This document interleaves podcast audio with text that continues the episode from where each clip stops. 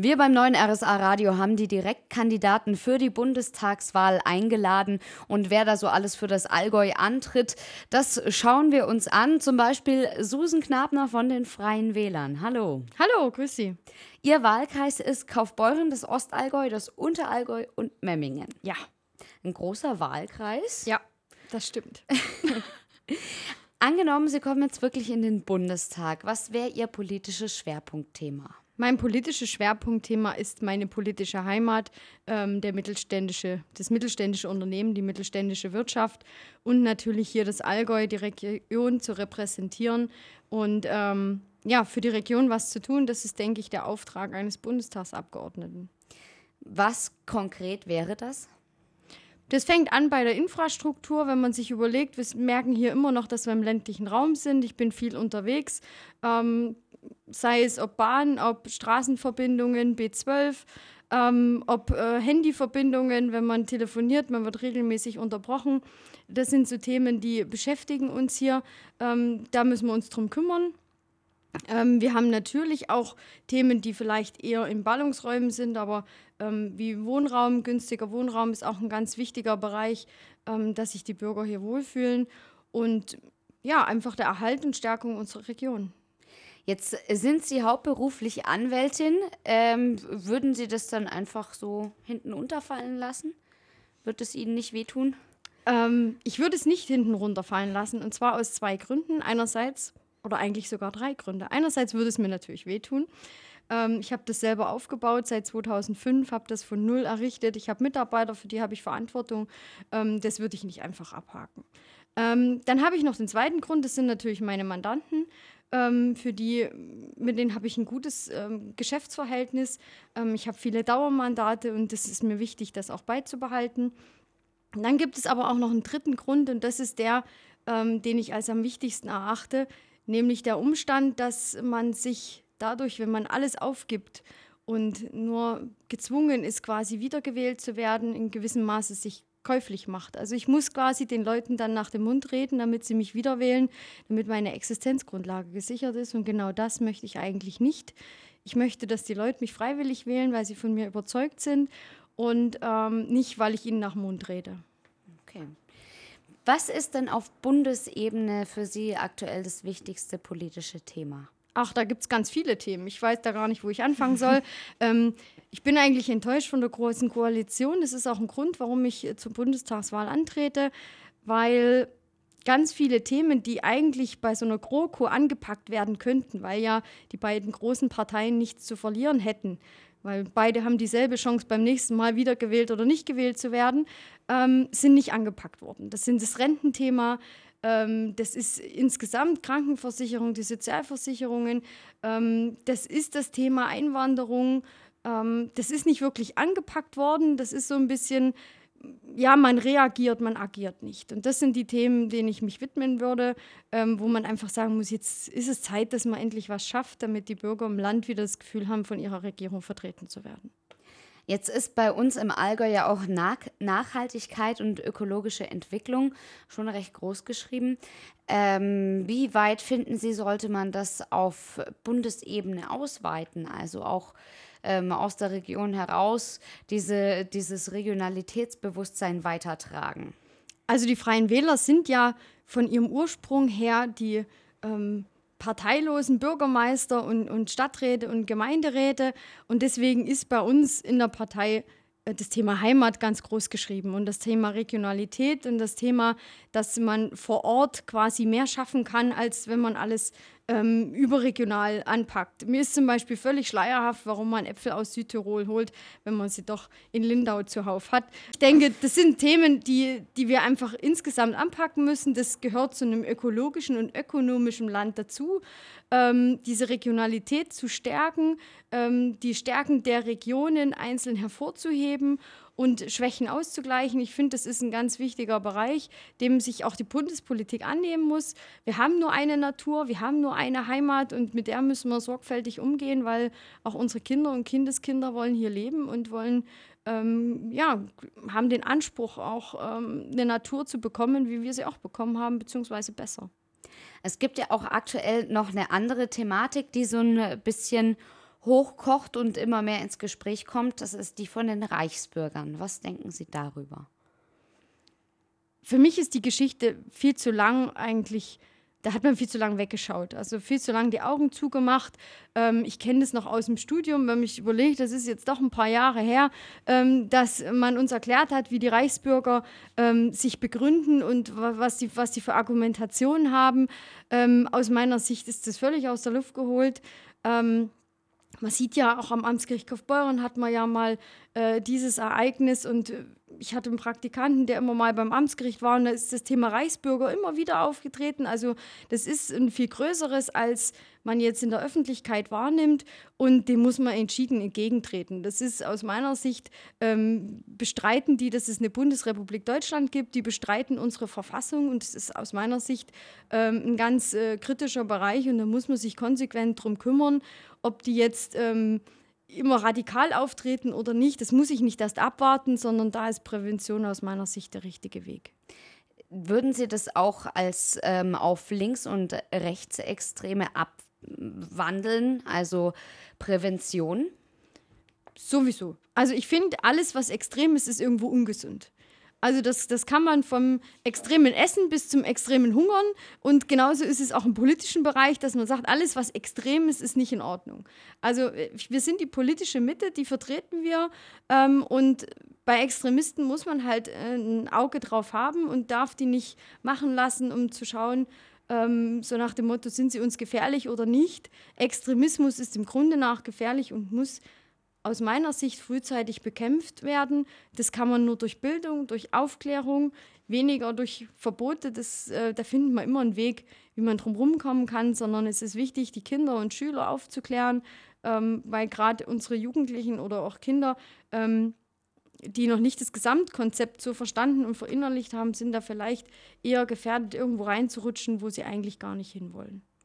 Sie jetzt als äh, politische Mitte mit den Freien Wählern, welche Koalition würden Sie denn eingehen? Das ist eine sehr gute Frage.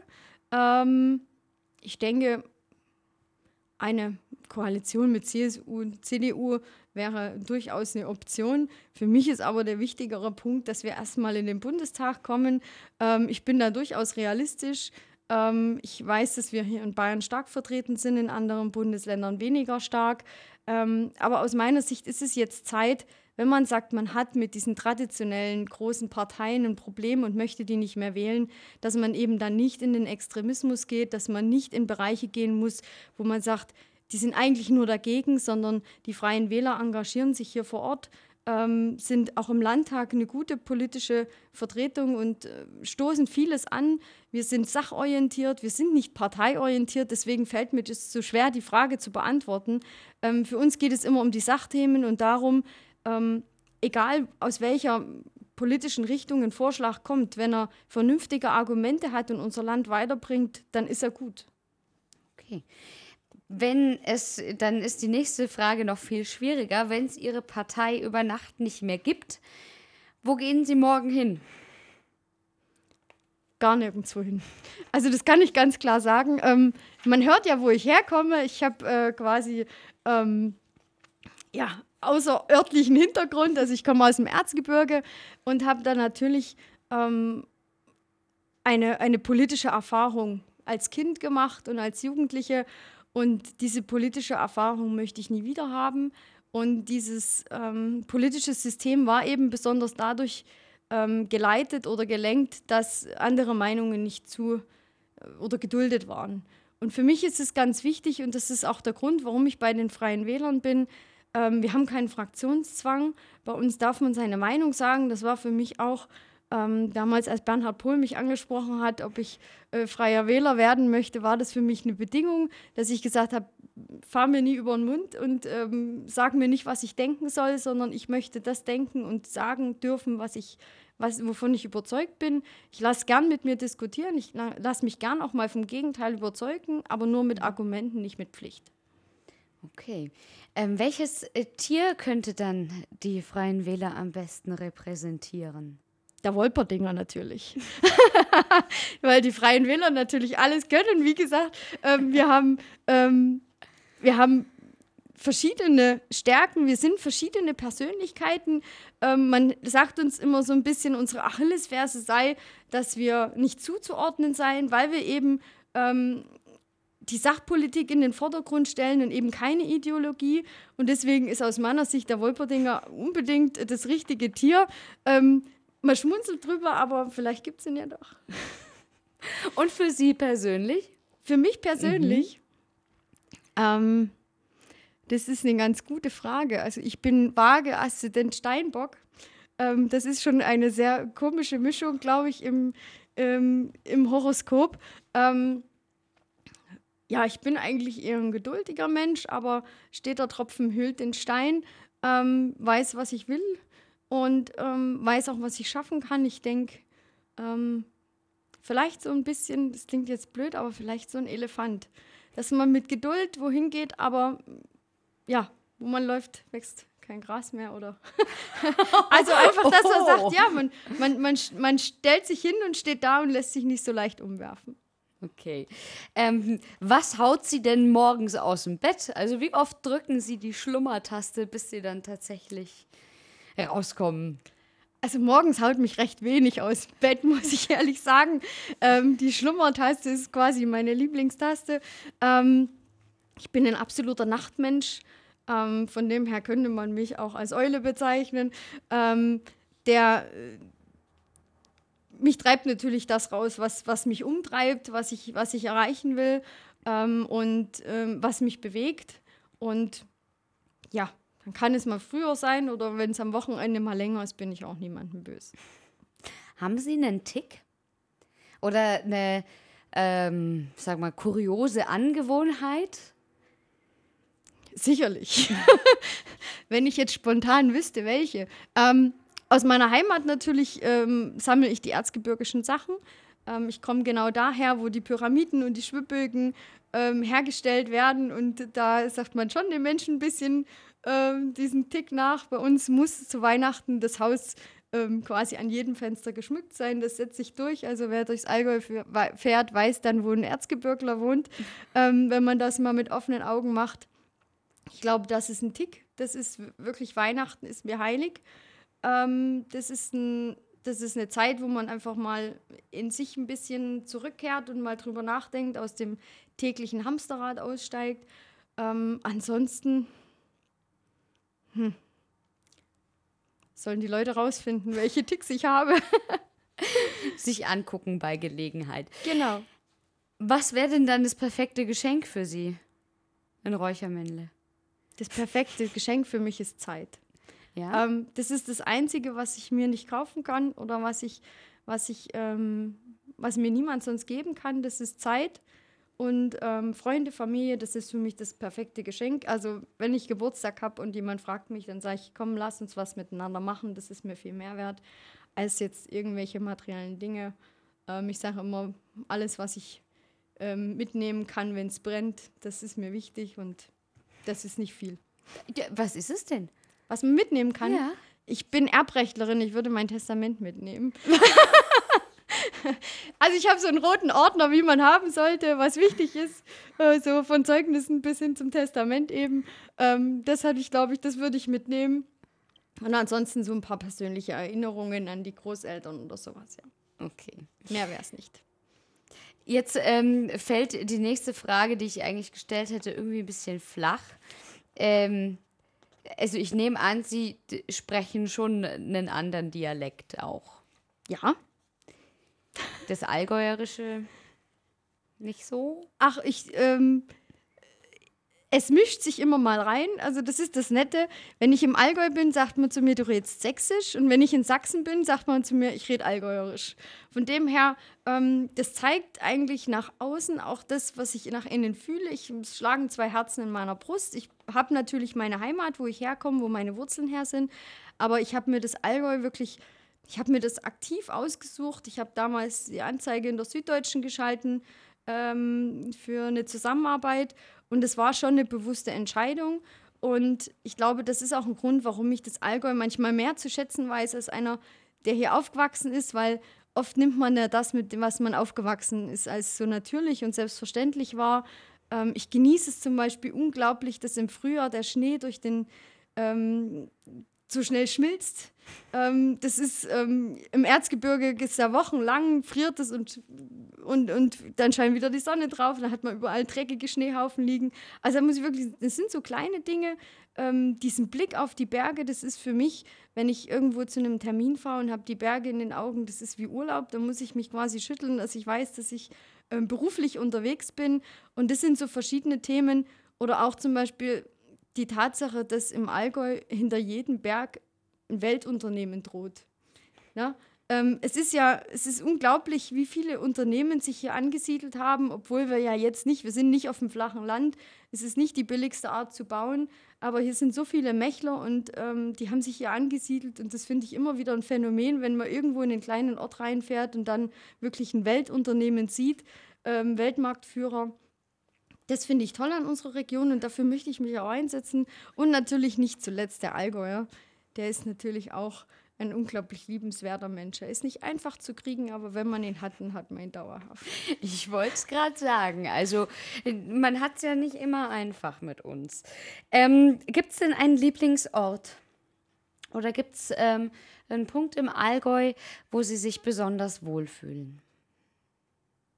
Es gibt ziemlich viele Punkte im Allgäu, wo ich mich wohlfühle, weil ich finde, das ist so die Mischung aus urban und ländlich. Mhm. Ähm, man kann binnen kürzester Zeit alles haben. Ich kann Menschen um mich herum haben und in einem Café sitzen ähm, in der Stadt und, und einfach mal Menschen beobachten. Das mache ich unglaublich gern. Einfach mich mal hinsetzen und treiben lassen ähm, und die Gedanken einfach mal dahin rauschen lassen. Und auf der anderen Seite mag ich es unglaublich gern, mal in die Berge zu gehen, wenn es die Zeit zulässt. Oder eben auch sich mal an den See zu setzen und einfach dem, Ra dem Rauschen des Wassers zuzuhören. Das sind so Dinge, und die ich unglaublich schätze am Allgäu und die ich mag.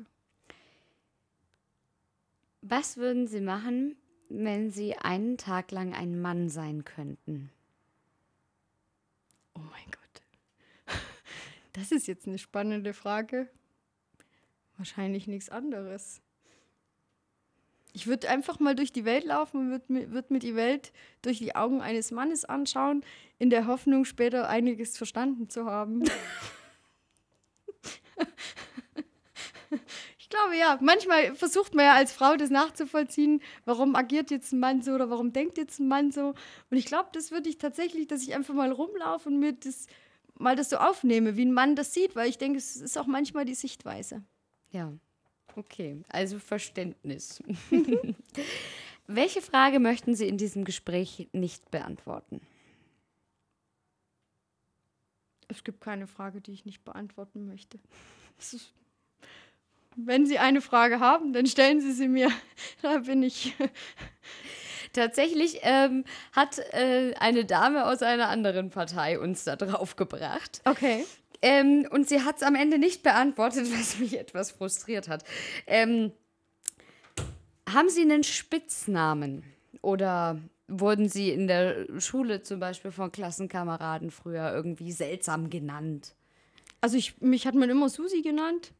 Ähm, das und meine Familie nennt mich Mausi, ich weiß auch nicht warum. Ich glaube, das lag daran, dass meine Großmutter, wir sind sehr frauengeprägt in der Familie. Und meine Großmutter hat dann irgendwann die ganzen Frauennamen durcheinander gehauen und hat uns dann irgendwie alle Mausi genannt. Und bei mir ist es irgendwie hängen geblieben.